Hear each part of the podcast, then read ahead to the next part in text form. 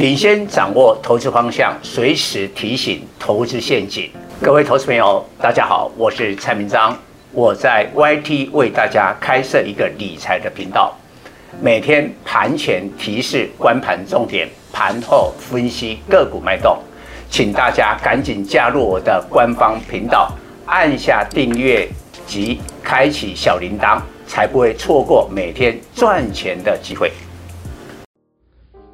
各位粉丝朋友，大家好，我是陈章，现在是礼拜二盘后的分析。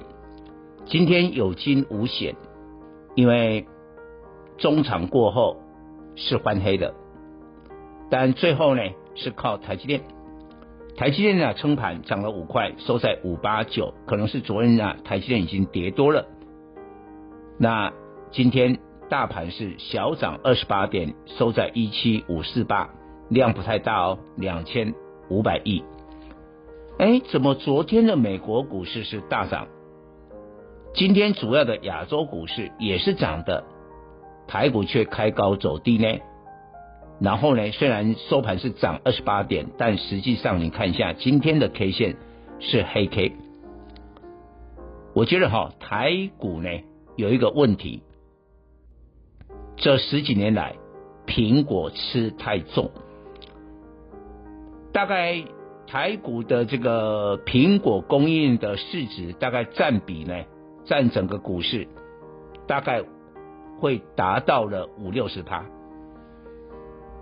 但是台台股在今天的这个走势告诉我们，吃苹果吃那么大，有时候也是一个麻烦。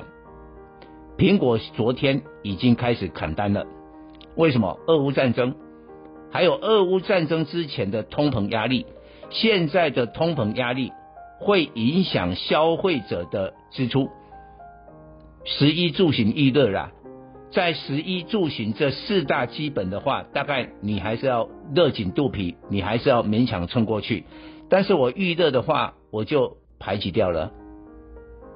我我不急着买这个手机嘛，所以呢。苹果砍了 iPhone SE 第三代，还有今年要推出的 iPhone 十三，这个我就有意外了，我就有意外了。新产品都还没有推出，它已经要规划要少两百万只，还有 AirPods。所以今天这个消息出来以后，两岸的瓶盖股大跌啊，尤其中国，像你看中国哈，这个负责 AirPods 的立讯啊，还有歌儿呢，就大跌破底了。然后，其实台股跌最多的是辉屏、联发科。为什么？我觉得今我要告诉粉丝啊，今年到目前，不管是分析师或研究机构，可能犯了一个重大的错误。他没有想到今年通膨的环境，他没有想到下半年呢，各国要陆续的疫情解封。那你过去两年呢，疫情的时候呢，远距商机，你要买笔电，你要买平板，你要买手机。该买的都买了嘛，但是下半年的时候呢，这个疫情解封，你可能是想出去旅游啊，你可能想去出去外面吃吃喝喝啊。虽然说现在食品的价格开大涨，你还是哈、硬着头皮啊去消费。所以那个环境都改变，环境改变的时候，你选股要跟着调整啊。我觉得大家都哦，联发科去年 EPS 大赚七个股本，今年是台股的配息王，往年的配息王都是大立光啊，今年联发科配息七十三块啊，配息的第一名啊，殖利率八趴，照跌不误。你看今天联发科暴跌啊，跌了五十二块，来到九一二，为什么？苹果竟然都砍单，那？灰屏的像中国的这些手机品牌，难道不砍单吗？你有比苹果好吗？不可能嘛！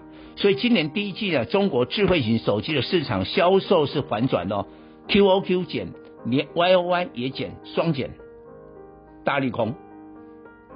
所以哈、哦，我现在要告诉大家，有几个，我昨天礼拜的专题就提到了，有四个雷区，至少四个雷区：手机、笔电、面板。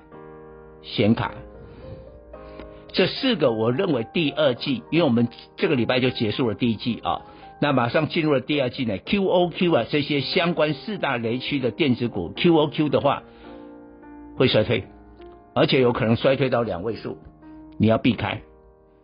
那第一季你没有买，比如你没有买金融，你没有买一些钢铁，尤其你没有买最近最红的农粮，你第一季不可能击败大盘。但是你买股票一定要超前部署，超前部署这一句话每个人都会讲，但能做到的少之又少。就以今天你看那个东碱盘中涨停，当然很可怕，更可怕的是二十二万张的成交量，这么可怕。但是我的会员是买在四十块以下哦，我们真的是超前部署哦。